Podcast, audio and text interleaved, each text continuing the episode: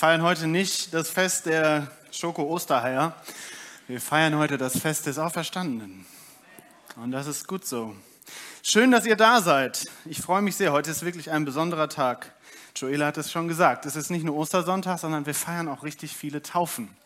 Und das äh, finde ich richtig, richtig gut.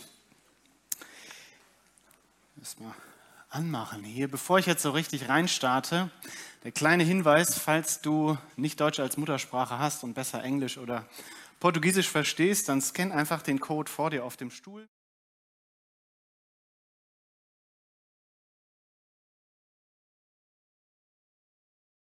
Okay, ich möchte euch jemanden vorstellen. Immer wieder gingen ihm dieselben Gedanken durch den Kopf. Die letzten zwei Tage änderten alles. Er konnte nicht schlafen und er konnte nicht anhalten. Was für ein Schmerz. Warum das alles? Rastlos zog er durch die Gassen, alleine und in sich gekehrt, den Kopf gesenkt, die Tränen verbergend. Das darf nicht wahr sein. Das darf nicht wahr sein. Wie konnte es so weit kommen, dass sie ihn getötet haben?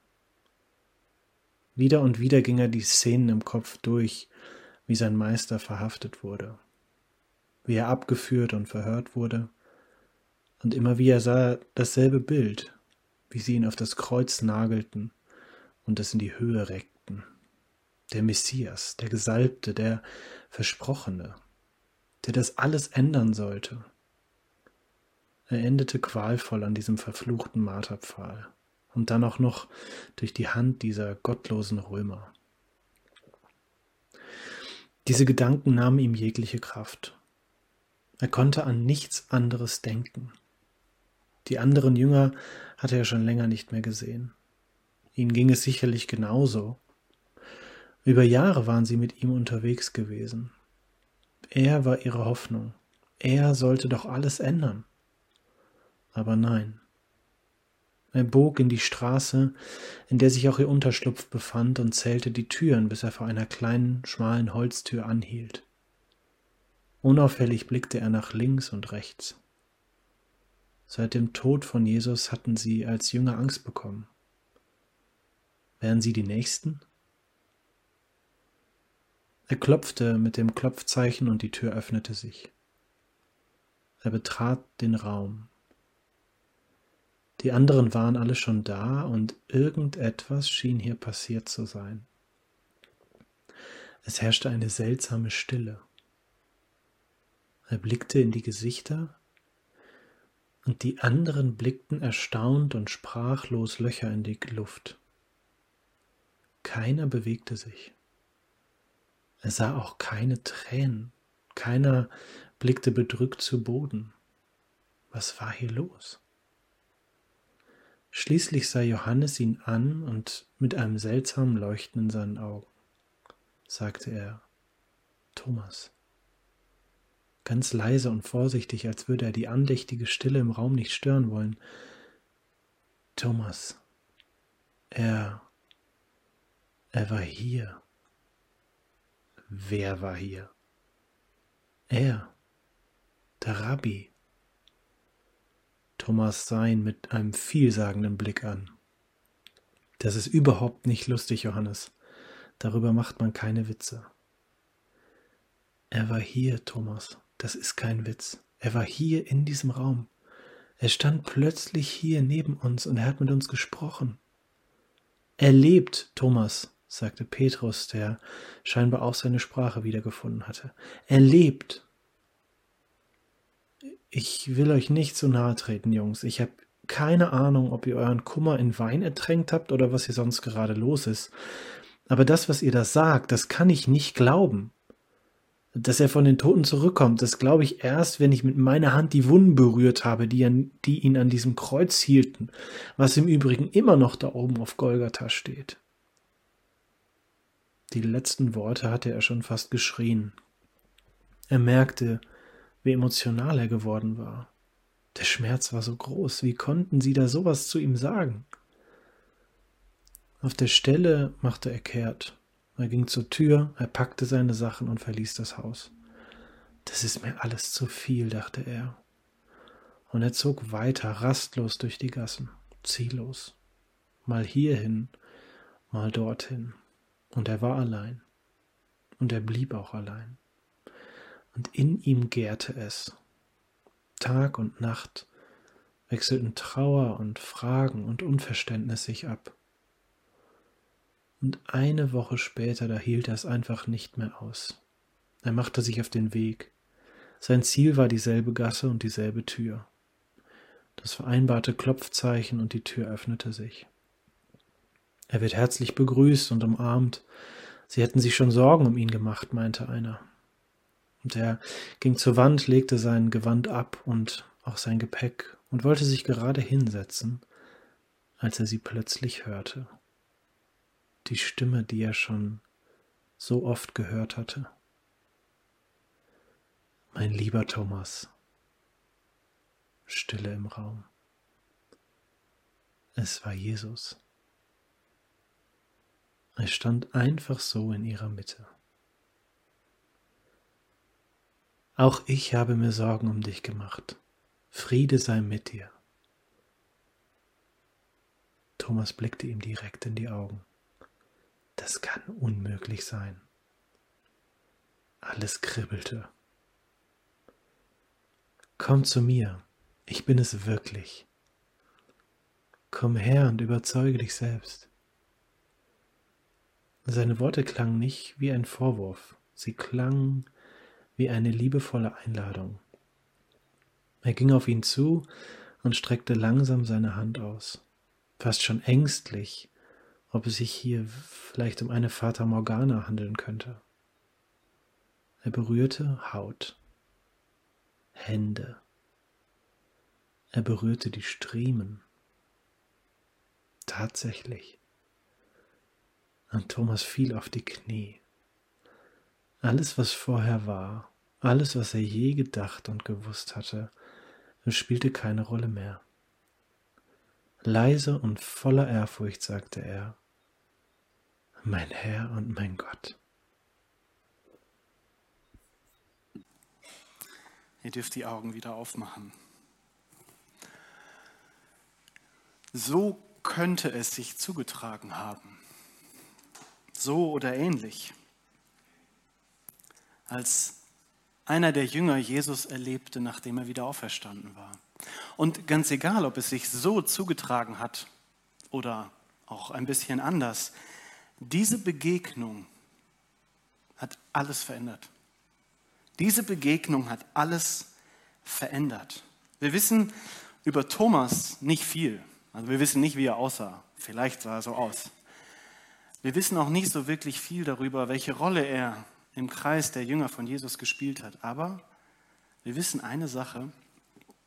Thomas hat sich nach dieser Begegnung auf den Weg gemacht nach Osten. Er ist in den Irak gezogen, er ist in den Iran gezogen, ein riesiges Land, und er ist schließlich bis nach Indien gekommen. Und auf dem Weg hat er nichts anderes gemacht, als von diesem Auferstandenen zu erzählen. Es sind Wunder geschehen, es sind Kirchen entstanden und viele Menschen haben angefangen, diesem Auferstandenen nachzufolgen.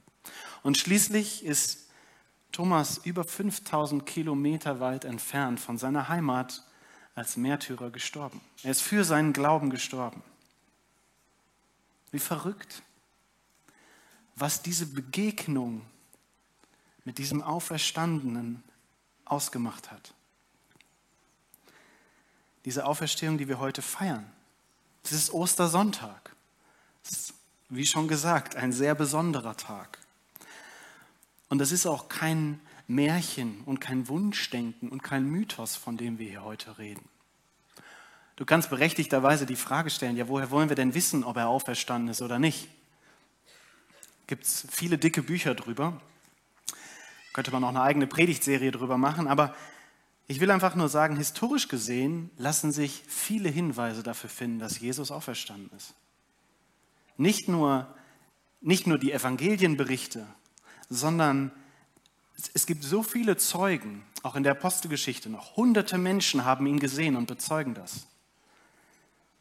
Er ist vielen Menschen erschienen. Und letztlich, finde ich, ist das stärkste Argument so ein Mensch wie Thomas. Thomas, der heulend durch die Gassen läuft und keinen Sinn mehr im Leben sieht und plötzlich eine Begegnung hat und bereit ist, bis ans Ende der Welt zu gehen.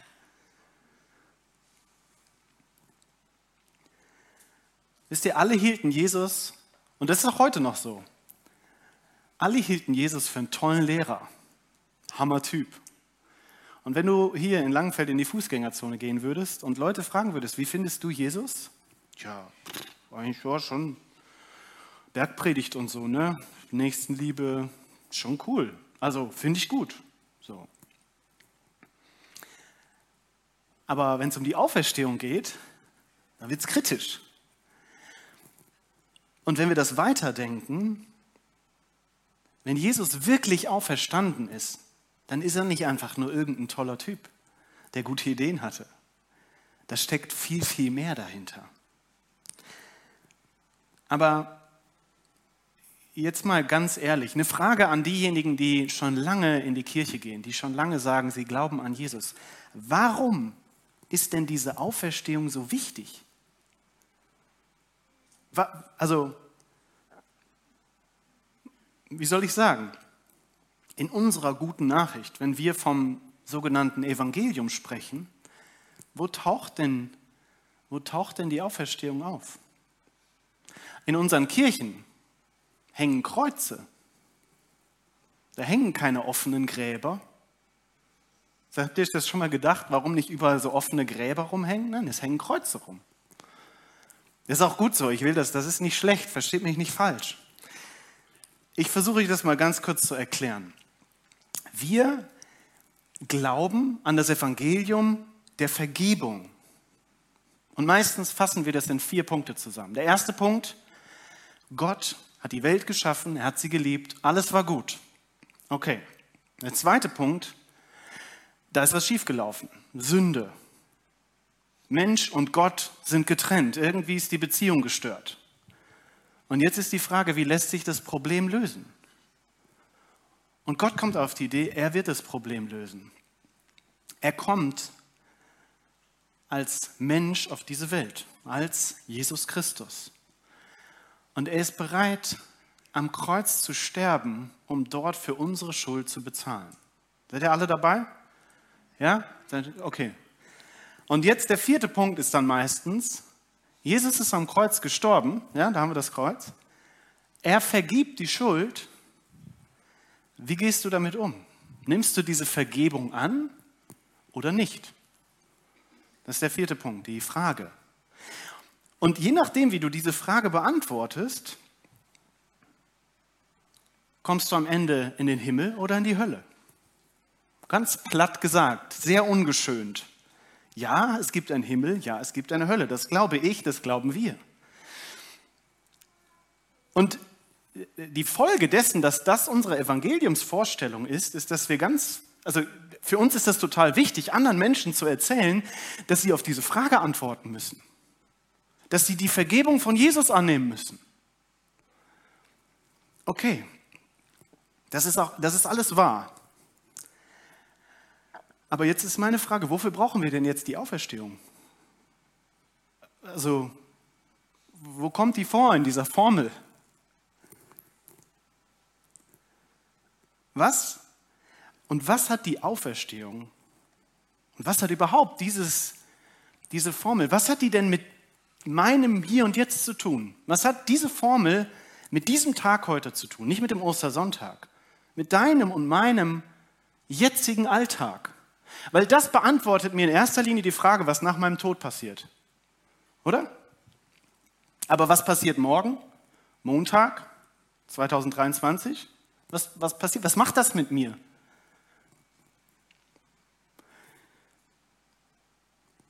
Ich stelle mal eine völlig andere Frage, ein bisschen out of context. Wer von euch, wer von euch hat früher in der Schule es geliebt, Gedichtsinterpretationen zu schreiben.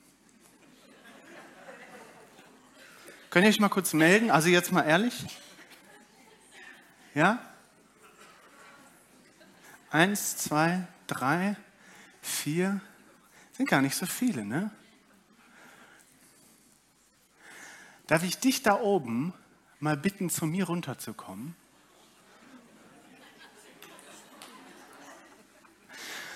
Ich habe ich hab was vor. Das ist keine, keine, keine Sorge, mach dir keine Sorgen. Ähm, und zwar habe ich hier was vorbereitet.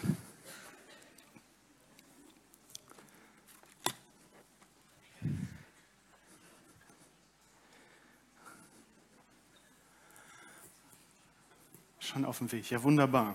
Upsala, ich stelle mich mal zurück hier. Ich habe drei Dinge für dich. Mein Handy, ein Kopfhörer und ein Block mit Stift. So, ich mache den mal kurz auf.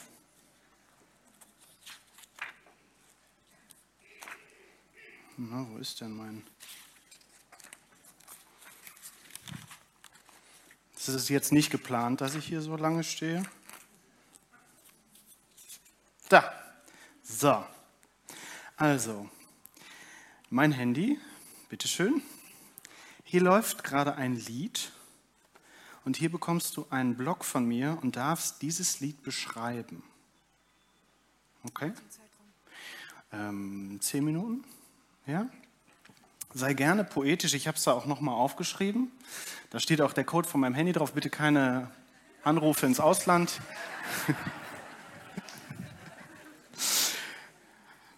Sehr schön. Okay, jetzt kommen wir wieder zurück. Also, wir sind immer noch hier. Wir gucken uns jetzt mal eine Bibelstelle an, wo Jesus vom Evangelium spricht, wo Jesus von der guten Nachricht spricht. Okay? Diese Stelle steht ganz am Anfang vom Markus-Evangelium. Ganz am Anfang. Das ist praktisch im Markus-Evangelium das erste, was Jesus überhaupt sagt. Und da steht folgendes. Nachdem Johannes verhaftet worden war, ging Jesus nach Galiläa und predigte dort das Evangelium, die gute Botschaft Gottes. Er sprach, jetzt ist die Zeit gekommen, die Herrschaft Gottes ist ganz nah. Darum kehrt um, ändert eure Einstellung und vertraut dieser guten Botschaft oder dieser guten Nachricht. Das ist das Evangelium, was Jesus verkündet. Und das finde ich spannend, weil hier ist ja erstmal keine Rede vom Himmel und von der Hölle und auch nicht von Vergebung und auch nicht vom Kreuz und auch nicht von der Auferstehung. Warum ist das so? Frage ich mich. Also versteht mich nicht falsch. Ich glaube, die Formel, die wir hier vorher aufgemalt haben, ist ein ganz wichtiger Teil vom Evangelium, von der guten Botschaft. Aber es ist gar nicht die gute Botschaft. Denn wenn wir Jesus zu hören, Jesus redet von einer anderen guten Botschaft. Jesus sagt, Gottes Reich, Gottes Herrschaft ist ganz nah. Das ist die gute Botschaft bei Jesus. Spannend, oder? Es ist eine, man könnte sagen, eine politische Botschaft. Ich gebe euch mal ein Beispiel. Das ist Julius Caesar. Ja, vielleicht sah er so aus. So, Julius Caesar war ja ein römischer Kaiser. Und der römische Kaiser hat hauptsächlich seine Zeit damit verbracht, andere Länder zu unterdrücken und sie einzunehmen. Und ähm, wenn Julius Caesar in irgendein Land einmarschiert ist, und die Schlacht gewonnen hat und das Land eingenommen hat, dann sprachen die Römer, dann wurden ganz viele Herolde und Boten ausgesandt überall in das ganze römische Reich, um ein Evangelium zu verkünden. Da kommt dieses Wort her. Das Wort ist original von den Römern genau dafür. Evangelium heißt so viel wie gute Botschaft. Und diese Boten gingen ins ganze Land und riefen, Cäsar hat gewonnen. Cäsar hat die Macht übernommen in Gallien, außer in einem kleinen Dorf. Nein, ihr versteht, was ich meine. Die Botschaft war, Cäsar ist jetzt an der Macht. Er hat gewonnen. Kein anderer regiert da mehr, sondern er regiert da jetzt. Seine Herrschaft ist angebrochen. Kommt uns das bekannt vor? Wenn wir Jesus anschauen in dieser Stelle, macht Jesus genau dasselbe. Jesus kommt und er sagt, Gottes gute Herrschaft wird hier ab jetzt greifbar. Schließ dich an. Das ist das, was Jesus sagt. Klingt es nach einer guten Botschaft? Danke, sehr gut. Also ich versuche es mal für euch zu übersetzen. Jesus kommt und er sagt auf gut Deutsch, Freunde, das Leben hier ist anstrengend und manchmal ziemlich kacke. Aber gute Neuigkeiten, Gott ist jetzt hier und regiert. Seine gute Herrschaft wird ab jetzt immer mehr Realität. Und ihr könnt mit einsteigen in diese Realität. Okay, vielleicht ein bisschen Kontext dazu. Jesus war ja ein Jude und das Volk der Juden zu diesem Zeitpunkt hatte schon eine sehr, sehr lange Geschichte hinter sich mit Höhen und Tiefen. Und zu diesem Zeitpunkt warteten sie seit Jahrhunderten darauf, dass sich bestimmte Prophezeiungen erfüllen. Gott hatte oft gewirkt im, im, in diesem Volk und irgendwie ja, war es so ein bisschen den Bach runtergegangen alles. Und sie warteten jetzt darauf, dass sich viele Prophezeiungen erfüllen, die von einem Königreich Gottes sprechen, die von einem neuen Zeitalter sprechen, die davon sprechen, dass es einen Zeitpunkt geben wird, wo sich Gottes Wille auf dieser Welt erfüllt. Eine Zeit, wo Liebe, Frieden, Gerechtigkeit, Barmherzigkeit, Fülle, Reichtum, nur das Gute sich auf der Welt ausbreitet. Und dann taucht Jesus auf. Also sie fragen sich, wann kommt endlich dieses Reich Gottes? Und dann taucht Jesus auf. Und dann lesen wir in Lukas 4 folgendes. Und er kam nach Nazareth, wo er aufgewachsen war, und ging nach seiner Gewohnheit am Sabbat in die Synagoge. Also das heißt so viel wie er ging am Sonntag in die Kirche. Und er stand auf, um zu lesen. Also aus der Bibel sozusagen. Dann wurde ihm das Buch des Propheten Jesaja gereicht. Und als er das Buch auftat, fand er die Stelle, wo geschrieben steht: Der Geist des Herrn ist auf mir, weil er mich gesalbt hat und gesandt, zu verkündigen das, da ist es wieder das Wort, Evangelium den Armen, zu predigen den Gefangenen, dass sie frei sein sollen und den Blinden, dass sie sehen sollen und die Zerschlagenen zu entlassen in die Freiheit und zu verkündigen das Gnadenjahr des Herrn. Und als er das Buch zutat, gab er es dem Diener, setzte sich hin und alle Augen in der Synagoge sahen auf ihn. So wie ihr jetzt vielleicht hier nach vorne guckt. Und er fing an, zu ihnen zu reden und er sagte, heute ist dieses Wort der Schrift vor euch wahr geworden. Und die sagten alle, nein, das hat er nicht gesagt. Nein, das, nein, nein, nein, nein, nein. Jesus sagt in dem Moment, das große Warten hat ein Ende. Jesus sagt, Gottes Reich fängt jetzt hier an. Es geht jetzt los. Und wisst ihr, wenn wir das verstehen, dann verstehen wir, es ging eigentlich nie darum, nicht primär, dass Menschen, wenn sie mal gestorben sind, von dieser Erde irgendwann in den Himmel kommen, wo Gott regiert. Das stimmt, versteht mich nicht falsch, das ist auf jeden Fall so, das ist auch gut. Aber was Jesus Anliegen war, war, den Himmel, die Herrschaft Gottes auf diese Erde zu bringen. Deswegen ist er gekommen. Und er sagt, mit mir geht das jetzt los. Und das bedeutet hier und jetzt, nicht erst irgendwann, irgendwo. Nein, hier und jetzt können Menschen frei werden. Hier und jetzt können Menschen ihre Beziehung zu Gott erneuern. Hier und jetzt können Menschen wiederhergestellt werden. Hier und jetzt können Menschen Bestimmung finden. Hier und jetzt können Menschen Frieden finden. Hier und jetzt können Menschen in tiefer Gemeinschaft leben. Hier und jetzt können Menschen mit dem Geist Gottes erfüllt werden. Nicht irgendwann mal, hier und jetzt. Das ist eine gute Botschaft. Danke, danke. Ich versuche ich es euch noch mal kurz zu erklären. Was hat Jesus getan? Hier, an diesem Bild. Das ist jetzt. Jetzt, okay? Das ist die Zukunft. Irgendwann mal. Himmel. Was wir häufig einfach nur sagen ist, Jesus hat eine Leiter auf diese Erde gestellt, wo man am Ende seines Lebens mit in den Himmel kommt, wenn man will. Das stimmt auch. Aber was passiert denn dann jetzt für mich noch die nächsten, keine Ahnung wie viele Jahre? Jesus hat nicht nur eine Leiter aufgestellt. Jesus ist von der Zukunft sozusagen, vom Reich Gottes, von dem, was kommen soll, in diese Gegenwart hineingekommen.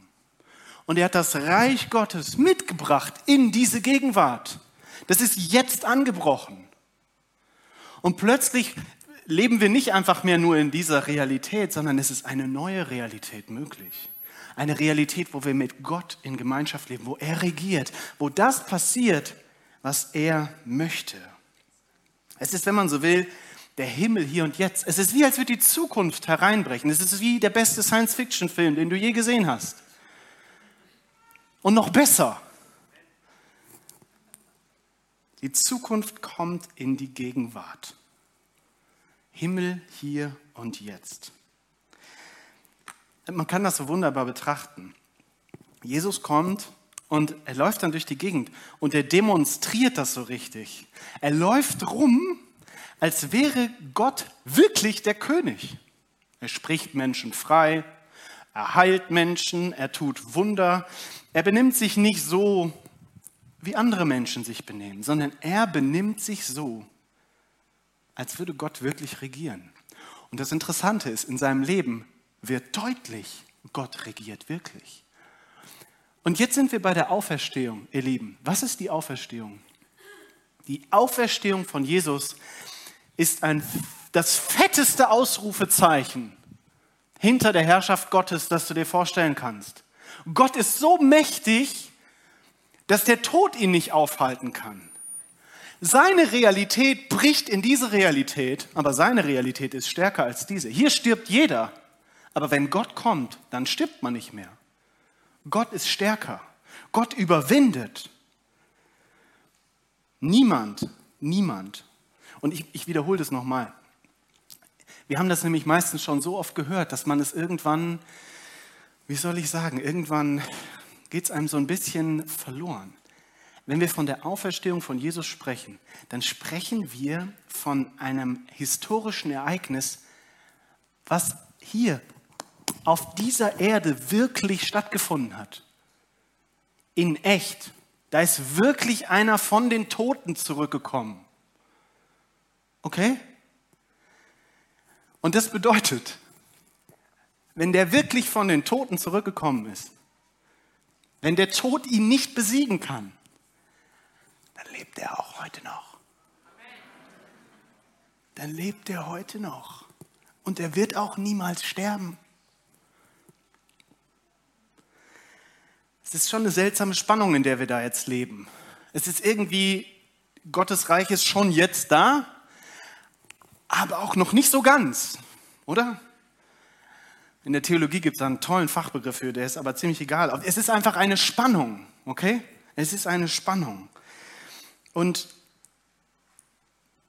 obwohl da eine Spannung ist, kann man ihn erleben. Man kann seine Kraft, man kann seine Gegenwart, man kann seine Liebe erleben. Und man kann in dieses herrliche Reich Gottes mit einsteigen. Hier, heute, jetzt, du und ich. Und jeder ist eingeladen. Wisst ihr, was unser Problem ist? Unser Problem ist, wir reden häufig über das Evangelium, als hätte es mit dieser Gegenwart hier nichts zu tun.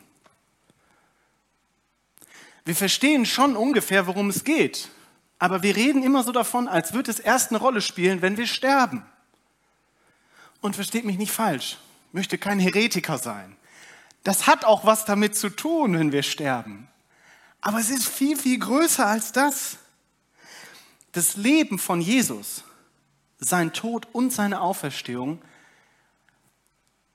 das sind, wie soll ich das sagen? Das, das Evangelium, das muss erlebt werden, hier und jetzt. Hier und jetzt. Jesus muss erlebt werden. Wisst ihr, wenn wir die Bibel angucken, dann natürlich Jesus lehrte, aber die Menschen, die ihm begegnet sind,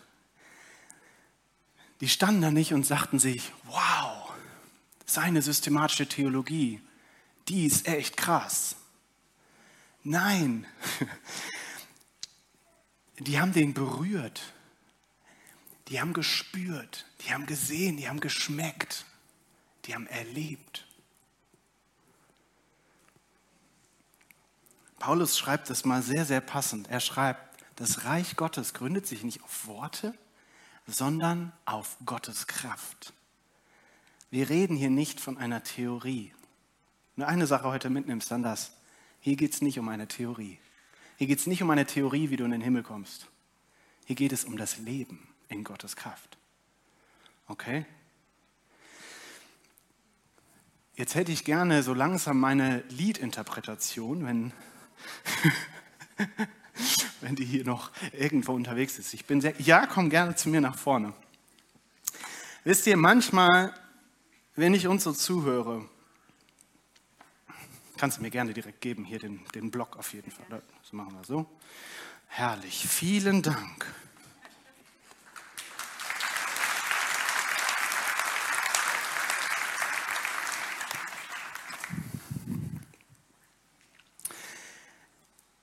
Wenn wir manchmal so über das Evangelium reden, dann ist das so, als würden wir versuchen, etwas zu erklären, was man nicht so gut erklären kann.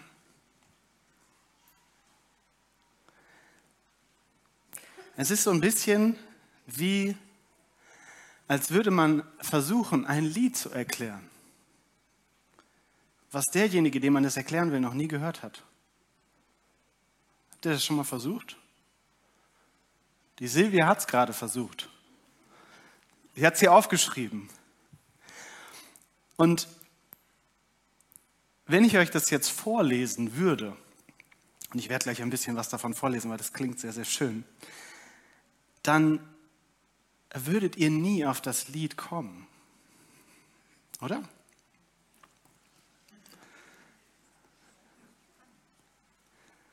Silvia hat aufgeschrieben, Gott, in meinem tiefsten Innern ist dieses Lied, mein Lebenslied, heimlich verborgen. Niemand weiß es, doch ich singe es dir. Meine Sorgen, ehrlich und klar. Und gerade weiß ich nicht, ob du es. Wer von euch hat das Lied erkannt? Keiner. Ah, ist nah dran. Norbert, du kannst jetzt mal das Lied anmachen.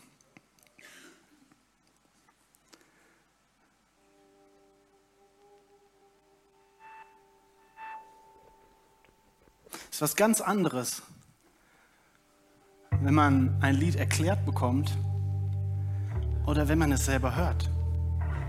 Oder? wenn man ein Lied selber spürt, wenn man die Töne hört, wenn man merkt, wie es einen bewegt. Und plötzlich kriegen Worte viel mehr Bedeutung.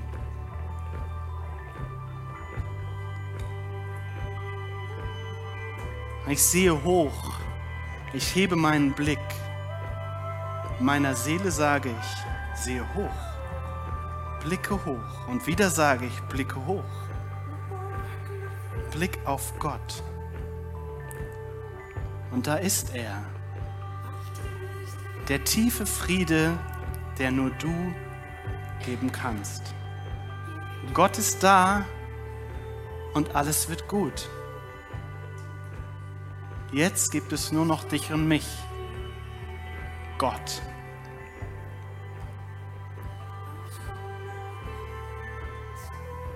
Spürst du das Lied? Hörst du das Lied? Das ist keine Theorie. Das nimmst du wirklich wahr gerade.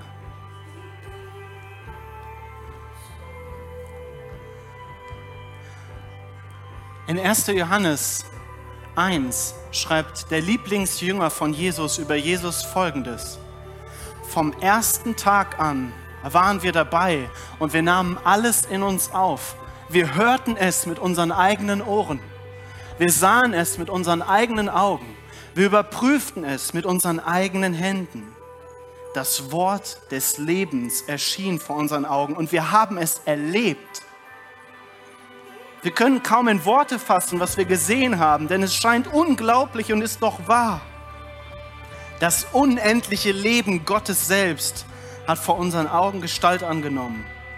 Wir haben es gesehen, wir haben es gehört und jetzt erzählen wir es euch, damit ihr es mit uns erleben könnt. Diese Erfahrung der Gemeinschaft mit dem Vater und dem Sohn Jesus Christus. Wir möchten, dass auch ihr es erlebt. Wisst ihr, ich bin nicht hier, weil ich Theologie studiert habe. Und ich bin auch nicht hier, weil ich oft in die Kirche gegangen bin. Ich bin hier, weil ich Jesus Christus erlebt habe, weil er mich berührt hat, weil er mich aus Drogensucht befreit hat, weil er mich wiederhergestellt hat, weil er mir einen Wert gegeben hat, weil seine Liebe mich zu Tränen gerührt hat, weil er mir Bestimmung gegeben hat. Das ist keine Theorie, das habe ich erlebt. Aber ich könnte dir jetzt noch viel, viel mehr erzählen was er bei mir getan hat. Und viele hier könnten das tun. Aber es ist wie mit einem Song, den du versuchst zu erklären, obwohl ihn der andere gar nicht hören kann. Du musst den Song selber hören. Danke, Norbert. Wisst ihr, ich, ich drehe mich im Kreis. Ich sage immer wieder, was ich sagen will, weil es so wichtig ist. Gott wünscht sich, dass du ihn erlebst. Er wünscht sich, dass du ihn erlebst. Er wünscht sich, dass du den Song nicht nur in der Theorie hörst und ihn beschrieben bekommst, sondern er möchte, dass du den Song wirklich hörst. Diese Kraft, diese Kraft der Auferstehung, die ist für uns alle bestimmt. Die ist für dich bestimmt, die ist für mich bestimmt. Und Wisst ihr, also ich muss noch mal sagen, es ist der beste Tag, um sich taufen zu lassen, ist Ostersonntag, oder? Wir feiern heute Taufe. Wir feiern heute Taufe und du wirst gleich den Menschen zuhören können, die sich taufen lassen, was sie so erzählen. Achte mal drauf, die erzählen dir nicht irgendeine systematische Theologie. Die erzählen dir keine Theorie. Die erzählen dir, was sie erlebt haben. Ganz einfach, aus ihrem Leben, wie sie Jesus erlebt haben. Sie zeigen, dass sie sich mit dieser Auferstehung von Jesus verbunden haben. Im Römerbrief, da schreibt Paulus, nun ist ja der Geist, der in euch wohnt, der Geist dessen, der Jesus von den Toten auferweckt hat. Derselbe Geist, der Jesus aus dem Grab holte, der kann in dir leben. Das ist der Geist des Reiches Gottes, wenn man so will. Das ist eine Kraft, die du auf dieser Welt nicht finden wirst. Die Menschen, die sich hier taufen lassen, die werden gleich hier reingehen. Und das symbolisiert das Grab von Jesus. Da wird ein Mensch reingehen und er wird untergetaucht und das symbolisiert den Tod. Und dann wird ein neuer Mensch auftauchen in der Kraft von Jesus. Die Frage ist, wie reagierst du auf das Evangelium? Wie reagierst du? Es geht hier um dich, nicht um die Person neben dir oder hinter dir oder vor dir oder deine Nachbarn oder sonst wen. Es geht um dich. Wie reagierst du? Ich lese nochmal den Vers vom Anfang aus Markus 1. Nachdem Johannes verhaftet worden war, ging Jesus nach Galiläa, predigte dort das Evangelium, die gute Botschaft Gottes, und er sprach, jetzt ist die Zeit gekommen, die Herrschaft Gottes ist ganz nah, Darum kehrt um, ändert eure Einstellung und vertraut dieser guten Botschaft. Die Reaktion, die Jesus anbietet, ist aus der Militärsprache. Das passt im Übrigen auch zu diesem Evangeliumsding von Cäsar vorher. Das, was er hier sagt, könnte man auch anders übersetzen. Und zwar so. Ergib dich Hör auf, eigene Sache zu machen und schließ dich mir mit allem, was du hast und bist an. Wir, wir, haben aus diesem Vers, den ich jetzt oben gelb markiert habe, so ein bisschen so ein Gedankenexperiment gemacht. Ja, ich glaube, ich stelle mir das vor, aber vielleicht viele Dinge in meinem Leben haben jetzt noch gar nicht so viel damit zu tun. Nee, nee, das, was Jesus hier sagt, ist, pass mal auf. Entweder du machst weiter dein Ding und läufst damit vor die Wand, oder du schließt dich mir mit allem, was du bist, an. Und das ist das Beste, was dir passieren kann. Weil ich regiere das Königreich Gottes. So, jetzt habe ich genug geredet. Ich wiederhole nochmal, es gibt hier keinen neutralen Boden. Es gibt keinen neutralen Boden. Wenn Jesus das verkündet, wenn Jesus sagt, hier regiere ab jetzt ich mit meiner Liebe und meiner Herrlichkeit, dann kannst du zwei Dinge tun. Entweder das, was Jesus hier sagt, oder du kannst sagen, damit will ich nichts zu tun haben. Und du musst antworten. Ich kann das nicht für dich machen. Keine Reaktion ist hier übrigens auch eine Reaktion. Und ich würde mir so sehr für dich wünschen, dass du Teil von Gottes Reich wirst, weil es nichts Schöneres gibt auf dieser Welt, weil es nichts gibt, was dir mehr Leben geben kann. Wir sprechen hier oft vom Leben in Fülle. Jesus spricht vom Leben in Fülle. Wisst ihr, Leben in Fülle heißt nicht, Vergebung zu bekommen, um nach meinem Tod in den Himmel zu gehen. Ja, das gehört mit dazu.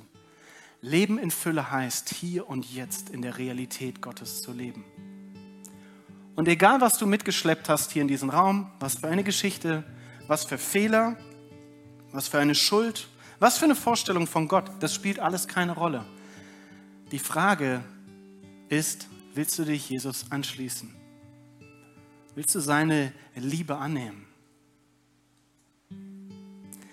Ich lade euch ein, mit mir zu beten. Und ich lade euch ein, dazu die Augen zu schließen und selbst zu reagieren. Wisst ihr, ich kann nicht reagieren. Es geht auch gar nicht darum, wie jetzt der Nachbar rechts und links reagiert. Es geht darum, wie du reagierst. Und es geht auch gar nicht darum, ob du schon ganz lange in dieser Kirche bist oder ob du heute hier zum ersten Mal sitzt, weil dich jemand mitgebracht hat, weil heute Taufe ist. Wenn du das möchtest, wenn du mit Jesus gehen möchtest durch dein Leben, wenn du Teil des Reiches Gottes werden willst, dann zeig ihm das. Zeig ihm das vielleicht einfach durch deine beiden Hände, die du ihm offen hinhältst. Als ein Zeichen, hier Jesus, ich gebe dir, was ich habe, ich gebe dir, was ich bin, ich möchte zu dir gehören. Tu das gerne für dich. Reagiere auf ihn.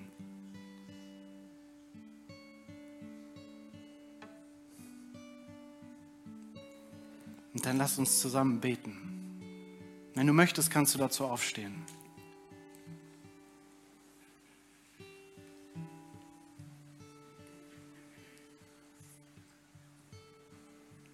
Jesus, wir feiern heute deine Auferstehung. Und diese Auferstehung bedeutet für uns das Leben. Das Leben hier und jetzt. Und ja, wir verstehen nicht alles und wir werden auch nicht alles verstehen und wir leben in einer Spannung. Aber Herr, du bist König hier und jetzt. Und du hast die Hände gesehen. Die Hände, die sich dir hinhalten und sagen, hier, nimm alles, was ich habe und alles, was ich bin. Und Jesus, ich bitte dich, dass du jetzt kommst mit deinem Geist, denn du lebst. Du bist nicht tot, Du bist kein Märchen. Du bist keine Geschichte von irgendwann. Du bist hier und du regierst. Und ich bete, dass du jetzt Menschen erneuerst, dass du wiederherstellst, dass du aufdeckst, was aufgedeckt werden muss und dass Menschen deine Liebe erfahren, hier und jetzt durch deinen Geist. Halleluja. Du bist auferstanden, Herr, und du lebst. Amen.